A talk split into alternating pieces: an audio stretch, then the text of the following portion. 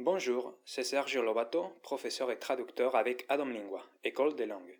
N'hésitez pas à nous contacter pour suivre des cours de langue avec nous.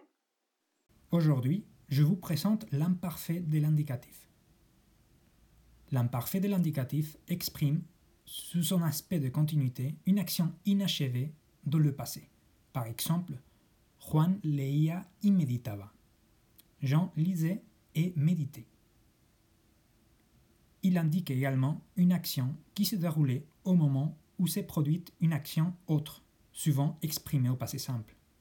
Par exemple, Yo leía el periódico cuando entró Juan.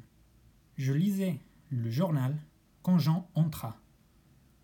Il est le temps de la narration, de la description du récit. Anochecía y un vientecillo se levantaba. La nuit tombait et un petit vent se levait. Il exprime aussi les actions habituelles. Al levantarme, me. En me levant, je me lavais. Dans la langue parlée, il peut exprimer la supposition et remplacer le conditionnel. Par exemple, quería una habitación, por favor. Je voulais une chambre, s'il vous plaît. J'espère que ce podcast vous sera intéressé. C'était votre podcast quotidien d'espagnol avec Sergio da Domingua.